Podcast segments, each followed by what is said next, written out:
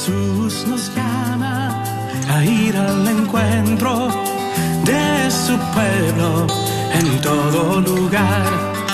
Jesús nos llama a ser misioneros, llevando paz y caridad. Hoy es el tiempo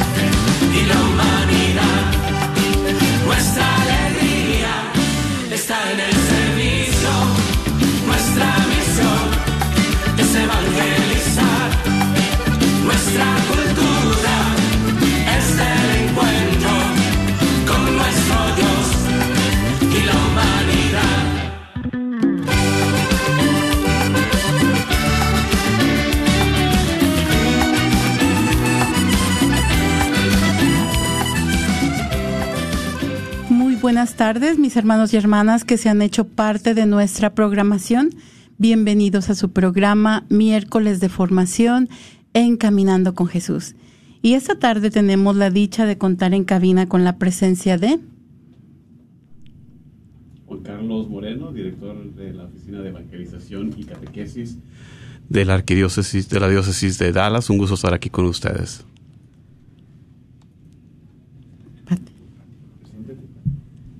Buenas tardes, ah, bien- bienvenidos a- al programa Caminando con Jesús. Mi nombre es Patricia Vázquez, que estaré en los controles y producción de este programa junto con María Beltrán y el Juan señor Carlos. Juan Carlos. Muchas gracias, Patti y Juan Carlos, por estar aquí esta tarde y estamos muy contentos en este miércoles de la, de la vigésima, vigésima cuarta semana de tiempo ordinario. En este día ah, de la- en que celebramos la fiesta de la exaltación de la Santa Cruz. Y nosotros vamos a continuar con nuestro recorrido por las Sagradas Escrituras, específicamente por los Hechos de los Apóstoles. Así es de que esa tarde nuestro programa se titula Actividad Apostólica de San Pablo. Entonces vamos a ahondar un poquito más en la persona de San Pablo. Comentábamos anteriormente que de lo que se trata los Hechos de los Apóstoles es que en realidad lo que estamos viendo es San Pablo y San Pedro siguiendo los pasos del Señor, realizando las mismas obras que realizó nuestro Señor Jesucristo.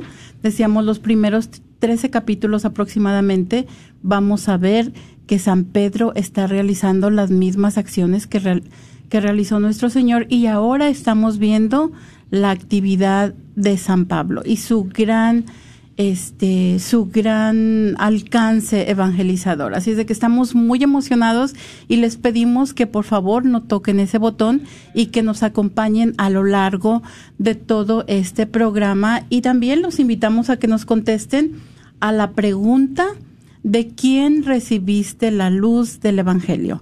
¿Quién te enseñó el evangelio? ¿Quién te enseñó a conocer a Dios?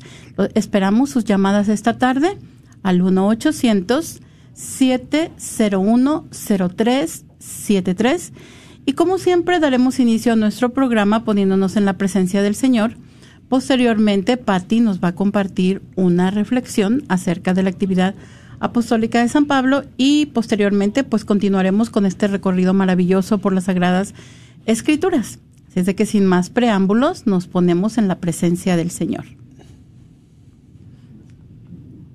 En el nombre del Padre, del Hijo y del Espíritu Santo.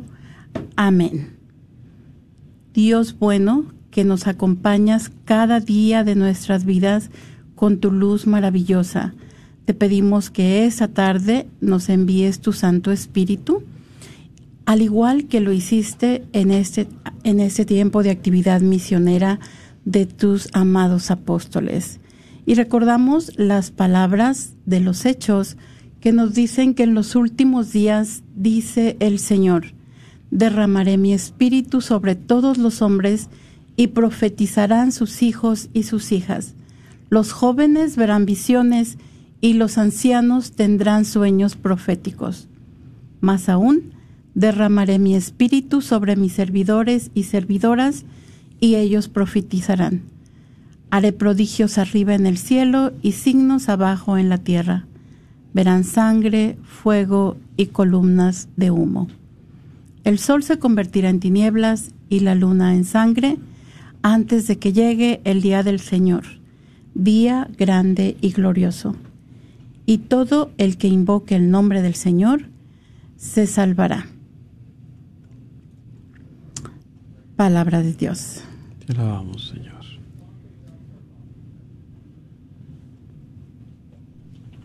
Esta tarde basaremos nuestra reflexión en el mensaje de su Santidad Benedicto XVI durante su audiencia general del miércoles 27 de agosto del 2008. En esta ocasión, el Papa emérito aborda la vida de San Pablo antes y después de Damasco. Nosotros nos enfocaremos en el periodo posterior a Damasco, a los que su santidad Benedicto XVI expresó, expresa que a, a partir de su encuentro con el Señor en el camino a Damasco, la vida del apóstol Pablo cambió y se convirtió en un apóstol incansable del Evangelio. Su actividad apostólica se divide de acuerdo con sus tres viajes misioneros, a los que se añadió el cuarto a Roma como prisionero. Todos los narra San Lucas en los Hechos de los Apóstoles. En efecto, en el primero partió junto a Bernabé a Antioquía. Así nacía la iglesia de los pueblos, la iglesia de los paganos. Mientras tanto, sobre todo en Jerusalén, había surgido una fuerte discusión sobre si estos cristianos procedentes del paganismo estaban obligados a entrar también en la vida y en la ley de Israel para participar realmente en las promesas de los profetas y para entrar efectivamente en la herencia de Israel.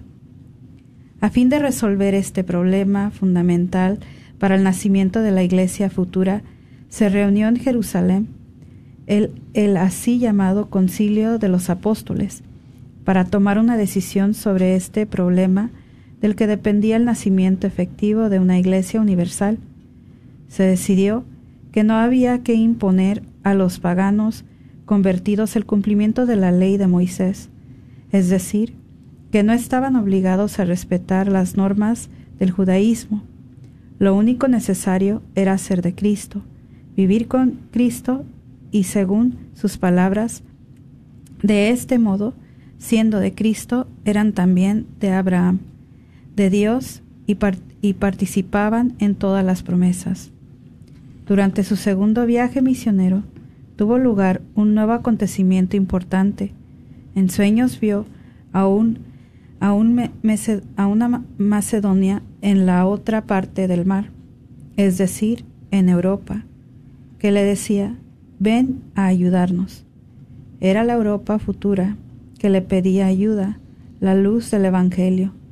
Movido por esta visión, entró en Europa. Zarpo hacia Macedonia entrando así en Europa. Tras desembarcar en Nápoles, llegó a Filipos, donde fundó una hermosa comunidad.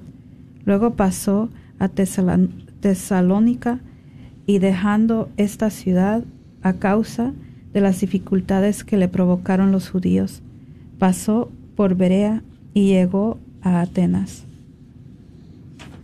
En esta capital de la antigua cultura griega, predicó primero en el, en el Ágora y después en el Areopago a los paganos y a los griegos. El discurso del Areopago nos presenta un modelo sobre cómo traducir el Evangelio en cultura griega, cómo dar a entender a los griegos que este Dios de los cristianos, de los judíos, no era un Dios extranjero a su cultura, sino el Dios desconocido que esperaban. la verdadera respuesta a las preguntas más profundas de su cultura. El tercer viaje misionero comenzó, como siempre, en Antioquía, que se había convertido en el punto de origen de la iglesia de los paganos, de la misión a los paganos, y era el lugar en el que nació el término cristianos. Como nos dice San Lucas, allí por primera vez los seguidores de Jesús fueron llamados cristianos. Desde ahí San Pablo se fue directamente a Éfeso. Desde ahí escribió las cartas a los tesalonicenses y a los corintios. Sin embargo, la población de la ciudad fue instigada contra él por los plateros locales, cuyos ingresos disminuían a causa de la reducción del culto a Artemisia. Por eso, San Pablo tuvo que huir hacia el norte. San Pablo se dedicó al anuncio del Evangelio sin ahorrar energías, afortando una serie de duras pruebas. Por lo demás, él mismo escribe, todo esto lo hago por el Evangelio, ejerciendo con total generosidad lo que él llama la preocupación por todas las iglesias. Su compromiso solo se explica con un alma verdaderamente fascinada por la luz del Evangelio, enamorada de Cristo, a un alma sostenida por una convicción profunda. Es necesario llevar al mundo la luz de Cristo, anunciar el Evangelio a todos. Esta breve reseña de los viajes de San Pablo puede ser ver su pasión por el Evangelio, intuir así la grandeza, la hermosura, es más, la necesidad profunda del Evangelio para todos nosotros. Oremos para que el Señor, que hizo ver su luz a San Pablo, que las hizo escuchar su palabra, que tocó su corazón íntimamente, nos haga ver también a nosotros su luz a fin de que también nuestro corazón quede tocado por su palabra, y así también nosotros podamos dar al mundo de hoy, que tiene sed de ellas, la luz del Evangelio y la verdad y la verdad de Cristo. Te invitamos a que nos llames esta tarde y nos cuentes de quién recibiste la luz del Evangelio. Llámanos al 1-800-701-0373. Muchas gracias, Patti. Y también le es momento, yo creo que de agradecer al Papa Benedicto tantas, tanta sabiduría que nos, que nos trae, ¿verdad? Sobre todo esta reseña tan hermosa de San Pablo. A mí me gustó mucho eh, la parte donde dice que solamente se puede explicar toda su actividad misionera con un alma verdaderamente fascinada por la luz del Evangelio, un alma enamorada de Cristo y un alma sostenida por esa luz profunda y esa convicción profunda, ¿verdad? La necesidad de llevar al mundo la luz de Cristo, la necesidad de llevar el Evangelio a todos los pueblos, a todo el mundo. Y pues es, es maravilloso eh, entrar de lleno en este personaje tan lleno de amor por el Evangelio. Así es de que si a usted alguien en su vida le ha llevado la, luz de Cristo, pues los invitamos a que esta tarde nos llame y nos platique de quién escuchó la luz del Evangelio, quién le enseñó a amar a Dios, quién le enseñó la presencia de Dios en su vida, llamándonos al 1-800-701-0373. Así es, eh, María Pati, muchas gracias eh, por la lectura, por la reflexión.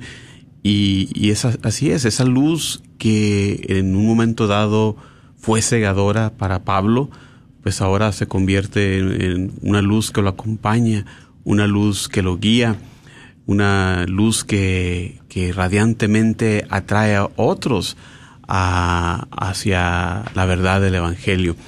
Y ese es el mismo llamado que estamos nosotros, eh, tenemos nosotros el día de hoy, de ser luz para otros, de ir guiando a otros, de, de, con nuestra, tanto con nuestra actitud como nuestras palabras, con nuestra enseñanza, con, con lo que hacemos, eh, llevar a otros a, a, que puedan llegar a ese encuentro con Jesucristo. Así que digno de, de gran ejemplo a seguir San Pablo para nosotros también en nuestros días. Muchas gracias, Juan Carlos. Y entonces continuamos con los Hechos de los Apóstoles y solamente un pequeño recuento. Eh, que la lectura para leer los Hechos de los Apóstoles tenemos que recordar los Hechos de Pablo, ¿verdad? Perdón, los Hechos de Pedro, que va de Jerusalén a Antioquía. Y ahorita nos comentaba Patti precisamente que en Antioquía es de donde nace, este es el punto de origen de la iglesia y de su misión a los paganos. Y también que en ese lugar fue donde fuimos llamados por primera vez este, cristianos. Y dentro de los primeros capítulos, como yo les mencionaba anteriormente, pues Pedro es el protagonista y es maravilloso ver cómo a través de él se siguen realizando todas las acciones, todas las, uh, todos los milagros, este, que había realizado nuestro Señor, ¿verdad? Entonces, eh, en Pentecostés habíamos visto que, que inicia esta misión, el impulso de la misión, pero también vemos que la guía nos va a llevar hasta los hechos de Pablo y esta guía nos va a llevar pues desde Antioquía hasta Roma, ¿verdad? Aquí Pablo, entonces se le van a pasar todas las luces de los reflectores a San Pablo y vamos a ver estos relatos alrededor del mar Egeo, ¿verdad? De Jerusalén a Roma y cada vez más con esta misión de San Pablo vamos a tener esa apertura a los paganos. Así es como trabaja eh, de manera maravillosa el genio literario de San Lucas que nos deja esta obra en dos volúmenes, el, su Evangelio de San Lucas y, la continuación aquí con los hechos de los apóstoles y, vale la pena recalcar lo, que hemos dicho de, de, cómo aquí en los hechos de los apóstoles se muestra esa continuación, como lo decía también ya María, de, de lo que hacía Jesús, lo hacía Pedro. Pero Jesús predicaba, los apóstoles predicaban. Jesús sanaba, hemos ya considerado eh, las sanaciones que, que efectúan también los discípulos de Jesús y Jesús exorcizaba y, a su vez también sus seguidores lo hacían. Y así hasta el día de hoy la iglesia continuando esta labor de nuestro Señor Jesucristo a través de estos doce pilares instituidos como fundamento firme que es la iglesia y sus obispos hasta el día de hoy con el sucesor de Pedro, el Papa Francisco, a la cabeza de este colegio apostólico, María. Sí, claro. Eh, también vamos a darnos cuenta que el principal, ah, el principal, la primera comunidad que es que a la cual le llega el evangelio, pues definitivamente va a ser la comunidad judía. Ya lo hemos también mencionado en otras ocasiones. Nos vamos a dar cuenta que en muchas ocasiones ellos abrazan el evangelio, pero en algunas ocasiones también lo rechazan, ¿verdad? Y vamos a ver que entonces esta apertura viene hacia el mundo pagano también vamos a ver la persecución de Herodes y mencionábamos, me parece que ya la semana pasada mencionamos un poco acerca de que este con la persecución de Herodes este tenemos el primer el primero de los apóstoles que muere es Santiago, precisamente el hermano de Juan. Y si tenemos bien, si bien dijimos que eh, San Esteban, el diácono, había sido el primer mártir de la iglesia, pues ahora tenemos la ejecución de Santiago, así como el arresto de Pedro en la Pascua, porque con la persecución Herodes se dio cuenta de que al pueblo le gustaba ver ese, ese circo, ¿no? Entonces es, es esta persecución encarnizada a las ejecuciones, a los arrestos, y dentro de este arresto de San Pablo vamos a tener una acción milagrosa en el que van a tener cuatro relevos con cuatro soldados de guardia y San Pedro liberado milagrosamente por el ángel del Señor. Entonces, estos soldados van a ser ejecutados por orden de Herodes y posteriormente nos vamos a dar cuenta también que va a morir el rey Herodes. Así que los invitamos. Es, es maravilloso escuchar la acción del Espíritu Santo dentro de todas estas acciones de los apóstoles, dentro de todas las acciones de Jesús y de todos los seguidores que vamos a ver esta tarde, todos los, los discípulos que viajaron este, con, con Pablo. Entonces los invitamos a ustedes a que estamos viendo en esta tarde cómo la luz del Evangelio llegó a tantas personas por esta labor misionera tan maravillosa que realizó San Pablo, pero a cada uno de nosotros también nos ha llegado esa luz del Evangelio, así es de que Los invitamos a que ustedes nos llamen esta tarde y nos platiquen de quién recibió usted la luz del Evangelio, llamándonos al 1-800-701-0373. Y bien, eh, cabe recalcar en lo que has dicho a María el día de hoy, eh, el nombre de Herodes, este gobernante, no es el mismo que, que veíamos al principio, en el nacimiento de Jesús, al principio de la narrativa de los evangelios, eh, sino que ya para esta época, después de la muerte de Jesús, en este lugar, este Herodes era nieto de Herodes el Grande era un hombre popular para sus hijos, para sus descendientes. Hay varios personajes. Entonces, eh, este Herodes que hace referencia a Hechos ya, ya es alguien más después de eh, ese Herodes el Grande. Fue rey de Palestina por ahí entre el año 41 y 44. Eh, lo que nos ayuda a ponerle una, una fecha firme a estos eventos de los Hechos de los Apóstoles. Y también quería, en lo que has mencionado, también eh, recalcar, eh, a través de los hechos de los apóstoles, eh, vemos la acción de, de, los ángeles, los ángeles del Señor, justamente en ese papel de mensajeros. por ahí los vemos como, como en esta ocasión, en acción guiando a, Pedro, sacándolos de la cárcel, eh, siempre fungiendo como mensajeros, trayendo eh, algún mensaje del Señor hacia sus siervos y, nos recuerda esta aparición de los ángeles, varias aquí en los Hechos los Apóstoles, de su gran papel en nuestra vida de fe. no debemos olvidar que Jesús nos enseñó que todos tenemos un, un, un ángel guardián y, no debemos eh, descuidar esa devoción hacia nuestros propios ángeles custodios que cada uno de nosotros tenemos. Y, siguiendo aquí la trama de, los Hechos de los Apóstoles, vamos a, a ver el primer viaje misionero de Pablo, de los varios que va a realizar, dirigiéndose ahora sí eh, finalmente, como ya lo mencionaba María, en esa apertura hacia los gentiles, eh, ahora dirigiéndose hacia Europa. Eh, como nos había descrito Lucas, el Evangelio iba a ser esparcido de Jerusalén a Samaria y de ahí a todos los rincones del mundo conocido. Así que ya vemos eh, cumpliéndose esa, esa palabra de cómo ah, el Evangelio se, se, iba a ir expandiendo. Entonces eh, aquí Pablo empieza la, narrativa por ahí en el capítulo 13 de, de, ese primer viaje misionero partiendo de, como lo hemos dicho, de este centro, ¿verdad? De, de Antioquía que se volvió como, como el cuartel general ahí de la iglesia. Nos dice, nos dicen las crónicas de la iglesia que San Pedro fue, fue el que fundaría la iglesia en Antioquía.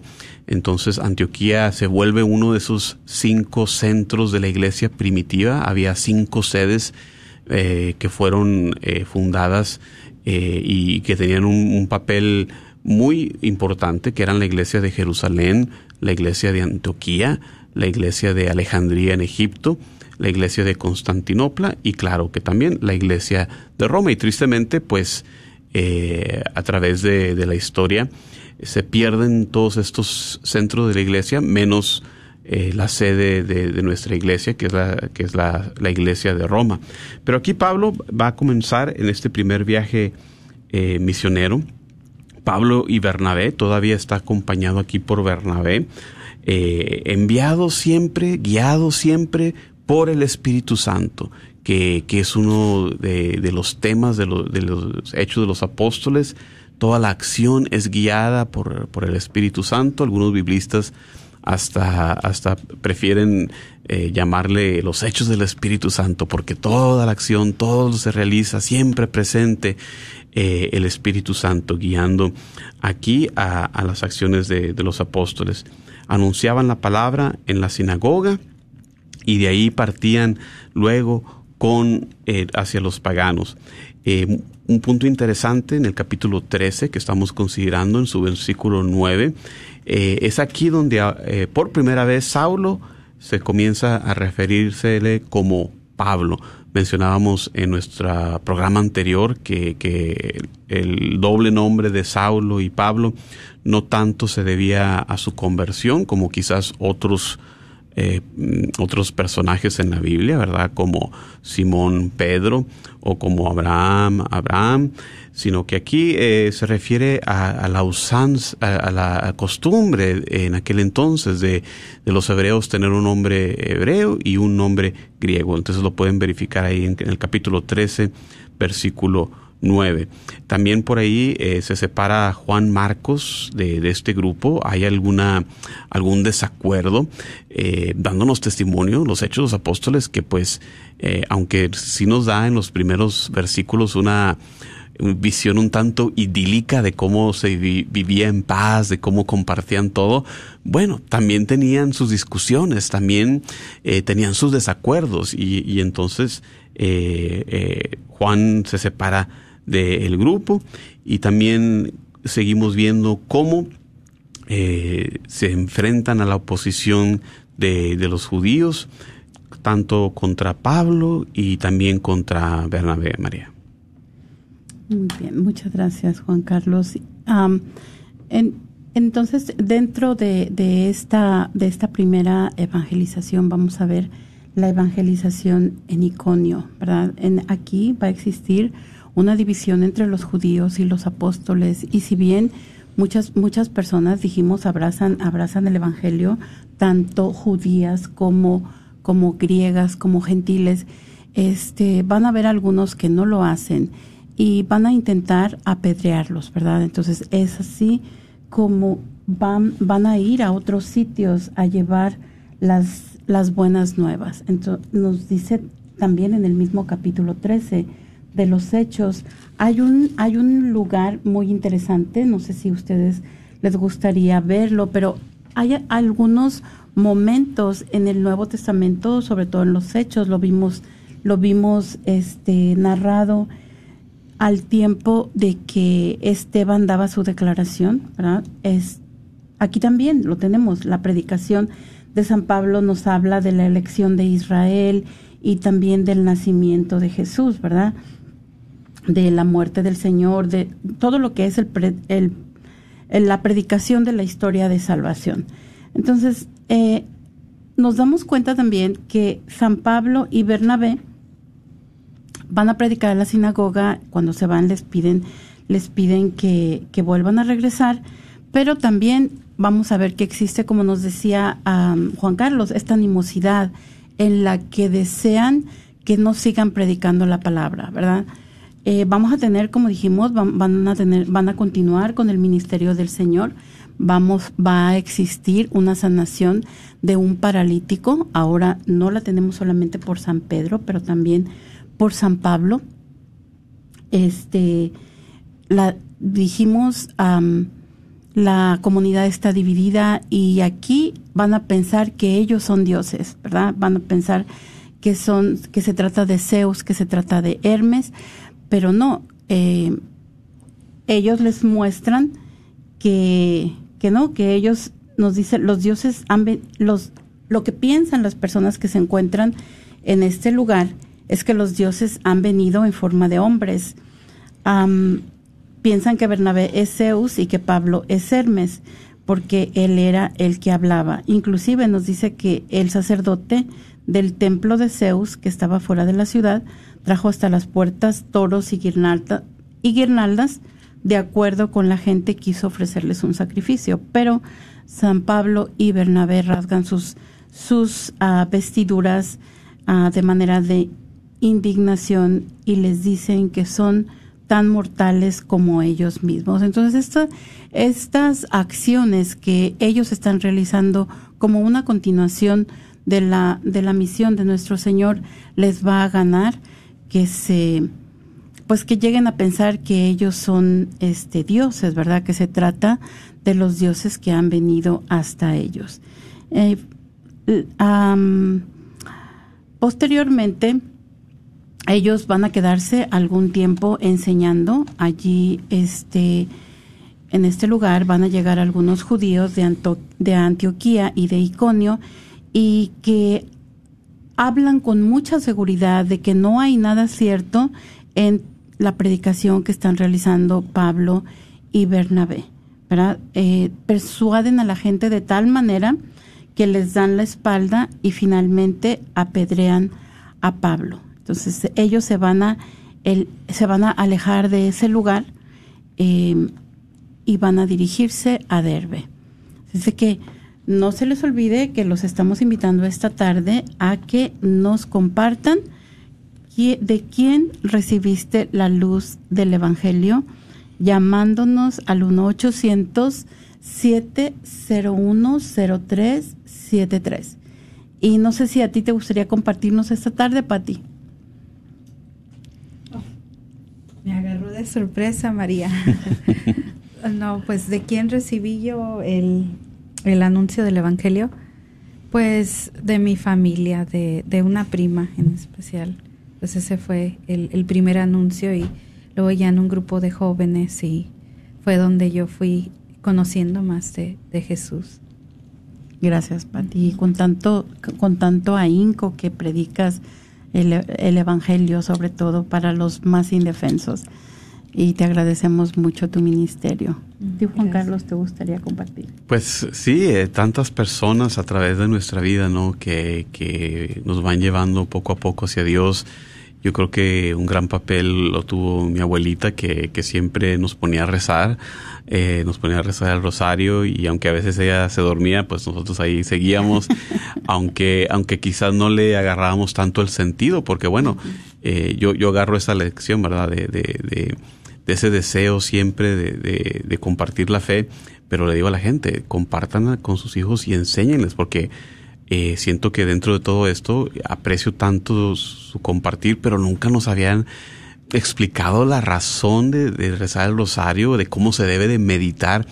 yo lo digo con vergüenza, yo creo que fue hasta como los veintitantos años que, que me enteré que, el rosario se hacía meditando, meditando en esos misterios de la vida de nuestro Señor Jesucristo y pues ahí es cuando, cuando toma más sentido todo eso. También pues eh, mi, mi propia madre que, que siempre estaba detrás de nosotros para ir a misa, para llevarnos al catecismo, a las formaciones y, y hasta el punto de que consiguió arreglar que, que yo y un hermano menor pudiéramos irnos de de una peregrinación a conocer al Papa San Juan Pablo II en un Día Mundial de la Juventud y eso pues le dio un gran giro a, nuestras vidas. Eh, por ahí, ahí tanto el, eh, el, apoyo de, los familiares de mi madre como el testimonio de todos los jóvenes ahí presentes en, en la Jornada Mundial de la Juventud. ¿Y tú, María? Pues yo también puedo decir que mi mamá, eh, mi mamá está enamorada de la fe. Yo me acuerdo cuando yo era jovencita, y nosotros vivíamos tan cerquita, estaban tan cerquitas todas las parroquias de donde, nosotros vivíamos, vivíamos en el centro de San Luis Potosí y yo me acuerdo que mi mamá se levantaba, nada más era una cuadrita, yo creo que no caminábamos ni cinco minutos y atravesábamos el jardín y luego ahí estaba la iglesia de San Sebastián, la parroquia de San Sebastián. Y me acuerdo que mi mamá se levantaba tempranito y se iba a misa, a misa a las seis de la mañana, siete de la mañana y, y yo decía, yo cuando sea grande, en ese rato no, yo estaba como San Agustín, todavía no. Pero yo cuando sea grande, yo también voy a ir a misa todos los días. Me acuerdo que eh, me llamaba mucho la atención. Y siempre, igual como tú nos dices, mi mamá decía, yo no sé, yo, ella pensaba, yo no conozco mi fe, pero nos mandaba que fuéramos con los santos ángeles, que fuéramos con las hijas de María, que fuéramos al catecismo, a los grupos de jóvenes. Entonces, pues eh, eh, fue una guía muy, muy maravillosa, ¿no? El, yo me enamoré de la fe y también puedo decir que me enamoré cuando mis hermanos iban al catecismo para hacer sus sacramentos, ¿no? Pero luego ya no, ya no iban. Pero yo cuando fui al catecismo, pues me encantó. Tenía una religiosa que se llamaba la hermana Josefina. Era mi catequista y ella tenía una clase muy diferente a como las otras clases, ¿verdad? Me acuerdo que nos leía la Biblia y este y nos decía que hiciéramos un dibujo de tarea. Para los que somos de México, había unos cuadernos grandototes escribe que tenían una hoja de papel de China y luego mm. una hoja como de cartulina atrás donde se hacían los dibujos. Y había unas, unas ah, gemelitas que estudiaban arte en Bellas Artes, los dibujos de ellas estaban hermosos y los tenían en su cuadernote ese. y, pero todos llevábamos nuestro dibujito y eso era lo que habíamos aprendido. Entonces eso nos ilustraba a todos, abría la imaginación de todos. Y yo pensaba que yo me sabía la Biblia, pero no, yo creo que ni siquiera llegué al Éxodo. pero es una manera muy bella que, no se te olvida, ¿no? Este, las personas que, que despertaron la fe. Eh, también los padres que nos acompañaban, todo. Eh, ha sido, ha sido una, una jornada muy, muy, muy bonita eh, aprender la fe y, y, cómo nos llega tantas luces, ¿no? Así es de que eh, los invitamos porque nosotros sabemos que ustedes también tienen una abuelita, tienen una mamá, tienen una prima, han asistido a un grupo de jóvenes, han asistido a clases de catequistas y nosotros queremos que también el, el público se enriquezca con sus con su compartir. Llámenos al 1-800-701-0373. Muchas gracias, María. Así es. Eh, llámenos, por favor, porque también nosotros queremos eh, oír su testimonio. Queremos también que sentir que nuestra fe crece por, por su testimonio. Y antes de pasar a, a, un siguiente tema del Concilio de Jerusalén, nada más de lo que has dicho, María, quería también recalcar eh, porque uno que, nos manejamos en el ámbito catequético eh, nos deja mucho estos, estos pasajes de los Hechos de los Apóstoles. Eh, si tú eres catequista, si tú compartes la fe de alguna manera, hay que poner atención en la manera que Pedro y Pablo ahora predican la buena nueva. Ahora lo, los hemos visto haciéndolo hacia los judíos, más adelante lo vamos a ver hacia los griegos, pero vean cómo se dirigen conociendo a su, audiencia, siendo que se dirigen hacia judíos, eh, hacen un recorrido por la historia de la salvación en este sermón inaugural de Pablo que, que veíamos en el capítulo 13. Él analiza los aspectos más destacados de la historia bíblica desde el Éxodo hasta la venida de Jesús. Entonces hay que aprender eso, eh, conocer a la audiencia, apoyarse por las Sagradas Escrituras, ver cómo el Antiguo Testamento se refiere a Jesucristo. Y otra cosita que quería también apuntar es que nos da un, un, breve ejemplo en el versículo 15 de este capítulo 13 de, de un servicio en la sinagoga. Y aquí vemos cómo se, se hacen las lecturas del Antiguo Testamento, la palabra de Dios, y, y se invita a alguien a, dar una palabra, eh, que es muy parecido al esquema que, que nosotros eh, acarreamos de, de, de nuestros hermanos los judíos en la misa de reunirse, hacer oración, leer de la palabra de Dios y en nuestra misa pues no se invita al que quiera dar, pero está alguien ordenado a dar una predicación, algo parecido en lo que vemos en, el Evangelio de Lucas capítulo 4, con Jesús en la sinagoga leyendo del profeta Isaías y luego dando una explicación, una humildad. Así que son bellísimos testimonios de, esa vivencia de, los servicios en la sinagoga y que se convierten finalmente eh, para nosotros después en, en lo que es la misa. Y y ahora sí, siguiendo con el concilio de Jerusalén, que es lo que nos encontramos en el capítulo 15 de los Hechos de los Apóstoles, esta gran controversia que había entre conversos hacia nuestra fe, que aún querían mantener costumbres y, y, leyes del judaísmo, sobre todo lo que es la circuncisión. Entonces, este es un evento de gran importancia para, para nosotros, para la iglesia primitiva, que le da dirección a la iglesia más adelante y, porque nos da como, como un marco, ¿no? Como un esquema de cómo la iglesia va a tratar con controversias, cómo va a tratar con discusiones en el futuro, sobre todo cosas que, que Jesús no mencionó.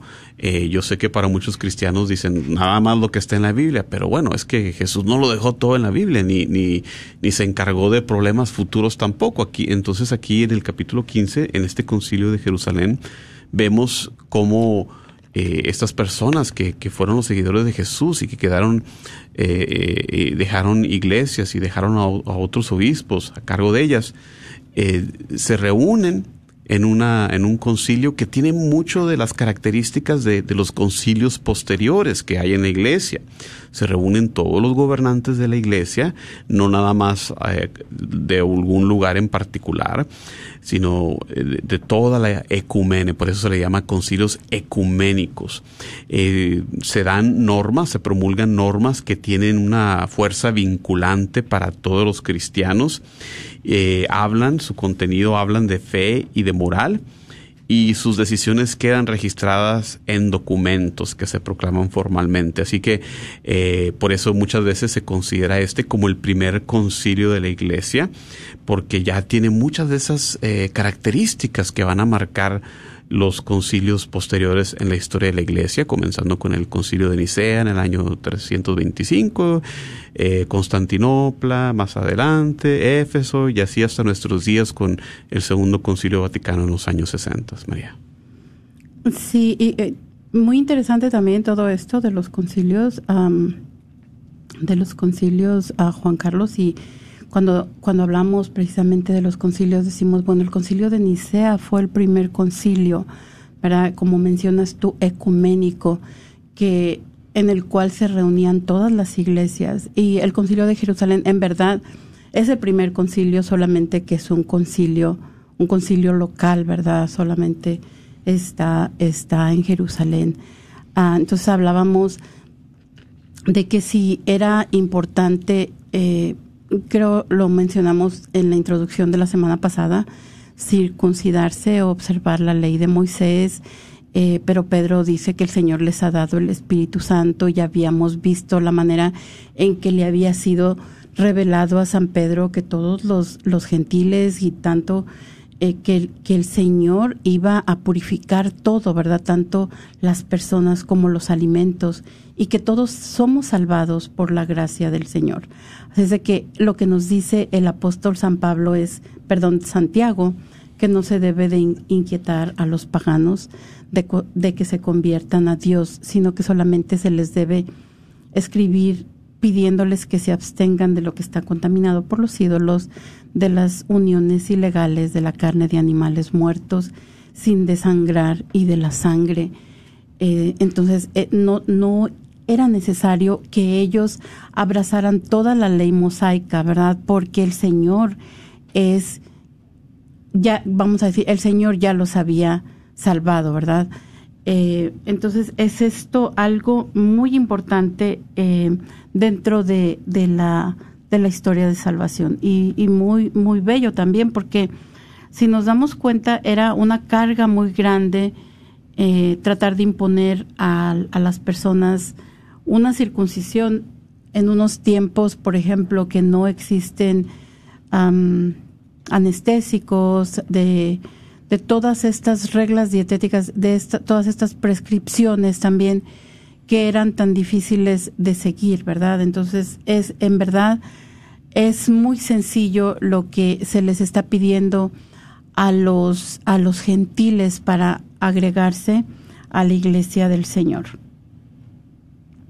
Sí, eh, eh, muy interesante para la historia de la iglesia y, otro punto que, que, a mí siempre me llamaba la atención de que siendo Pedro la cabeza de la iglesia, él, él es el que alza la voz primero y, y, tiene una intervención, eh, un discurso, eh, una vez más con la apertura hacia los paganos, de cómo Dios ha actuado eh, entre ellos y, hay un silencio en la asamblea para que después Santiago también tiene una intervención.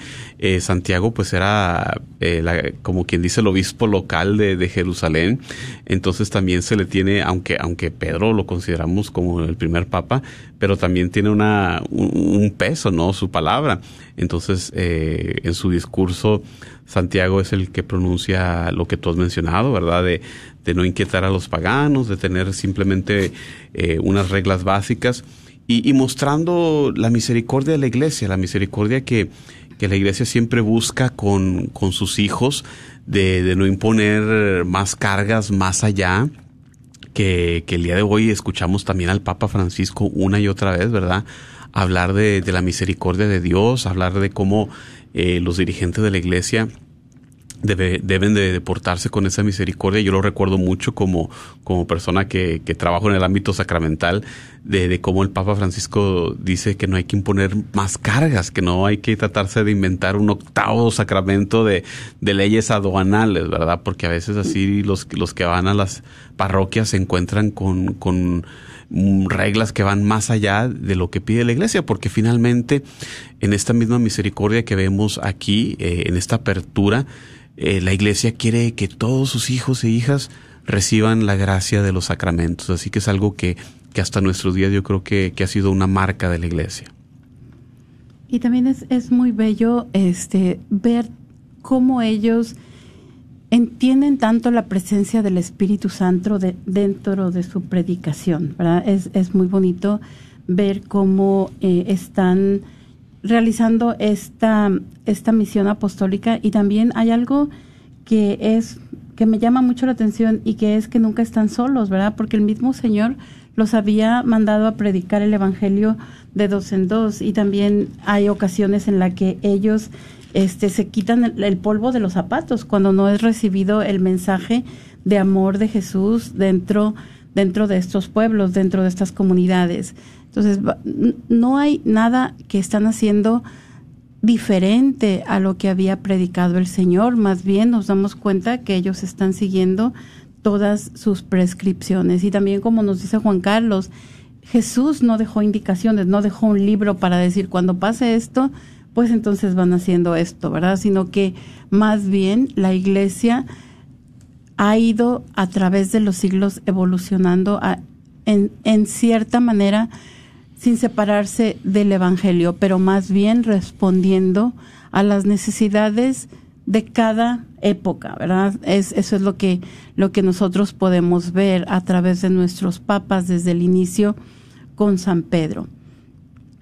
Vemos también que hay un momento en el que Pablo y Bernabé se separan. Este, al parecer Juan los había abandonado en uno de los viajes, Juan Marcos, eh, y ahora eh, quiere, quiere volver a unirse a, ellos, pero Pablo pues no acepta que se, que se una a esta misión y em, Juan y Bernabé van a una misión a Chipre. Ahora ya no se va a volver a escuchar de ellos en los hechos de los apóstoles. Mientras tanto, Pablo se va a unir a Silas y ellos van a ir a la misión a Siria y a Sicilia. Eh, tenemos también, a mí me llaman mucho la atención todos estos nombres. Cada vez que yo creo que nosotros leemos los hechos de los apóstoles, pues decimos, ¿y eso dónde está? ¿No? Tal vez no sabemos con exactitud en dónde se encuentran todos estos sitios. Por ejemplo, si nos dijeran, bueno, y Pablo se dirigió a León, Guanajuato, Pablo se dirigió a África, a, a Etiopía, o Pablo se dirigió a Grecia tal vez, o Pablo se dirigió a Houston, a Dallas, a San Antonio tendría mucho más sentido para nosotros, pero dentro de todo esto debemos de ver el amor de San Pablo del que nos hablaba el Papa Benedicto, ¿no? De aquí podemos ver cómo el Evangelio se va extendiendo y también podemos ver de lo que se trata nuestra propia misión, ¿verdad? Que el Evangelio se siga llevando a todos los confines de la tierra, que se siga llevando hasta mi vecina, ¿verdad? Que se siga llevando hasta mi compañera de trabajo, que se siga llevando hasta donde yo voy. Probablemente no tengo que hacer un viaje hasta África, pero sí vamos a seguir predicando este gran amor que Dios tiene por cada uno de nosotros. También vamos a ver que después Lucas se va a unir a ellos y otra instancia en la que Lidia se va a bautizar junto con su familia. En el evangelio, eh, perdón, en los capítulos previos veíamos que había también el carcelero eh, se había bautizado con toda su familia y como nos decía, como nos decía Juan Carlos en aquella ocasión, ahora vemos el bautismo de niños, ¿verdad? No necesariamente solo de los adultos, pero también de los niños, de los que sus padres se hacen responsables por continuar este, llevándoles el mensaje del Evangelio. Sí, eh, ese mencionábamos como, como referencia apologética, ¿verdad? Estos pasajes de, defender el bautismo eh, de los niños. Y, nos vamos a mover ahora hacia el segundo viaje misionero de Pablo. Em, como comentaba María, comenzaban con esa discusión entre Pablo y Bernabé, separándose. Y aquí en ese segundo viaje, Pablo y Silas parten de Antioquía. Y, y lo que decías también de, de, la, de los lugares geográficos, pues me recuerda que que se requiere gran esfuerzo, gran estudio, ¿no? Eh, diferentes ramas de conocimiento. Tienes, para saber la palabra, conocer la palabra de Dios, eh, tienes que conocer un poco de geografía, un poco de historia, de genealogía, quién era hijo de quién, eh, lenguajes, porque esto fue escrito originalmente en griego y, te revela tantas cosas el estudiar los términos originales. Así que requiere gran dedicación el dedicarse al estudio de la palabra de Dios, que, que, Dios nos, nos permita y nos dé las fuerzas para, para seguir haciéndolo. Eh, aquí en ese segundo viaje que parten de, de, Antioquía, eh, recorren la, lo que es la península de Anatolia, que, casi muchos de estos lugares están en, lo que es el día de hoy Turquía, para que tengamos esa referencia. Y, parte del propósito que tenía Pablo y que lo hemos ilustrado más tarde en la Biblia, en sus epístolas, ese, ese modo en el que él procedía era de, de, plantar, establecer iglesias, llegar, predicar la palabra de Dios donde, donde se, se le recibía favorablemente, plantar una iglesia, de, eh, estar ahí con ellos algún tiempo, algunos meses. No podía quedarse mucho tiempo porque Pablo tenía ese gran afán misionero de, de seguir, de seguir, de continuar a, a, seguir predicando la palabra de Dios. Entonces se quedaba con ellos un tiempo y como vemos aquí en estos pasajes, eh, tenía la intención entonces de regresar en algún momento. Y en este segundo viaje misionero eh, vemos precisamente eso, visitar aquellas comunidades que ya se había fundado con anterioridad. Y pues yo creo que con varios propósitos, ¿no? Eh, el de fortalecerlos, vemos con en las epístolas paulinas precisamente cómo este era su modo de proceder. Y cuando no podía visitarlos, cuando había controversias, cuando había preguntas, si, si no era posible visitarlos, pues les escribía una, una carta. Y, pues gracias a, a, este afán paternal de, de Pablo, de, de, seguir en contacto con ellos. Él, él, se ve como padre de estos cristianos, ¿no? El padre espiritual.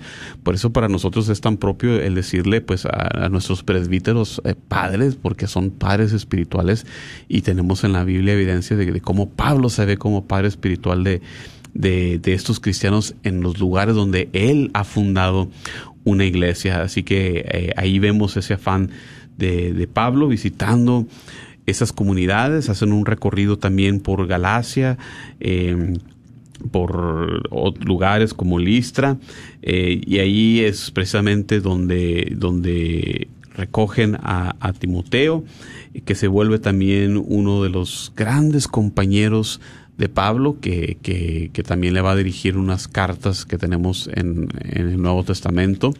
Eh, un joven que, que se volvió una persona instrumental ayudándole a Pablo.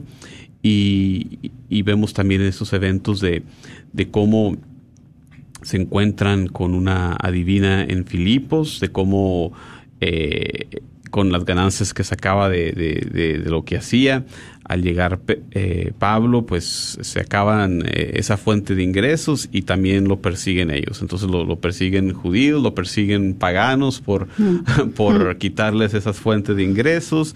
Son acusados, son azotados, son encarcelados. Pero Pablo y Silas, eh, aún en esta penosa situación, eh, los vemos cantando, los vemos orando porque pues como Pablo nos dice, nada nos puede separar del amor de Cristo, ¿verdad? Ninguna de esas circunstancias, nada de eso nos va a separar de Dios. Y, con un violento temblor eh, es que se, se, abren las puertas de, de, la cárcel y salen ellos liberados, el carcelero pues con gran miedo porque el carcelero eh, era el que estaba encargado de los presos ahí al, al, ver, al ver las puertas abiertas eh, pretende matarse, pero eh, Pablo le grita, no, no, no te hagas ningún mal, aquí estamos todos. Fíjense lo, lo, lo buenos que se portaron de, no salir. Yo creo que si hubiera sido yo, yo hubiera salido corriendo de esa cárcel, pero ellos eh, confiados en la voluntad de Dios de estar ahí, que tenían todavía un propósito, que era el de anunciarle la palabra al carcelero. Qué grande es Dios que, que aún en estas circunstancias aprovecha para sacar un bien de, de esta situación, María. Sí, es, es maravilloso todo, todo lo que estamos viendo en estas, en estas lecturas, ¿verdad? Es- estamos viendo tantos personajes, estamos viendo tantos sitios y solamente esto nos puede decir cómo este liderazgo de Pablo que, y el, la actividad misionera que está realizando da lugar a que tantas personas también abracen el Evangelio, pero no solamente lo abracen, sino que también se, se conviertan en esos predicadores del amor de Dios, ¿verdad? Entonces, les agradecemos que hayan estado con nosotros esta tarde.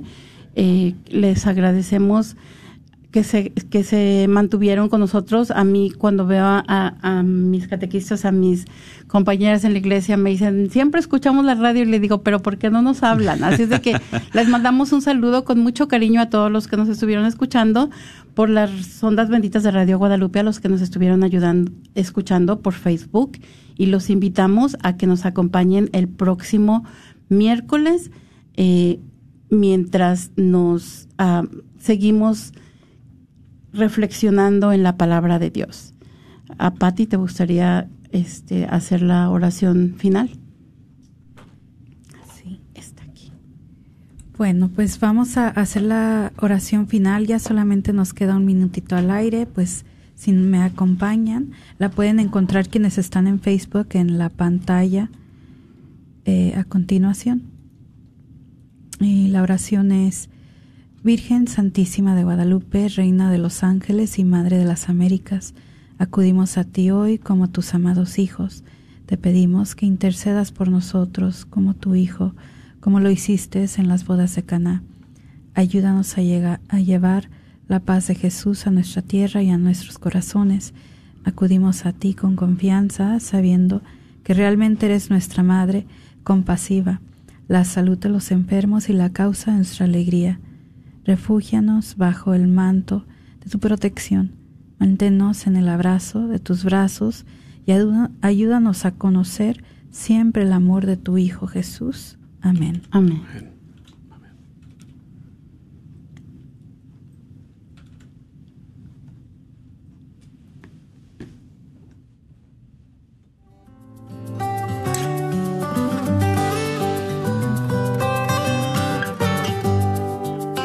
Jesús nos llama a ir al encuentro de su pueblo en todo lugar. Jesús nos llama a ser misioneros, llevando paz y caridad. Hoy es el tiempo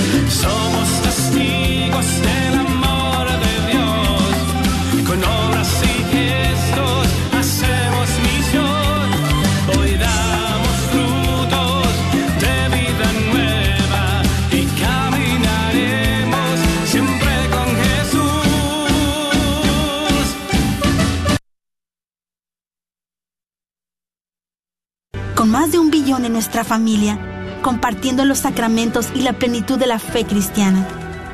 Por siglos hemos rezado por ti y por el mundo cada vez que celebramos la Santa Misa. Jesús mismo sentó las bases de nuestra fe cuando le dijo a Pedro, Tú eres Pedro y sobre esta roca edificaré mi iglesia. Por más de dos mil años, los sucesores de Pedro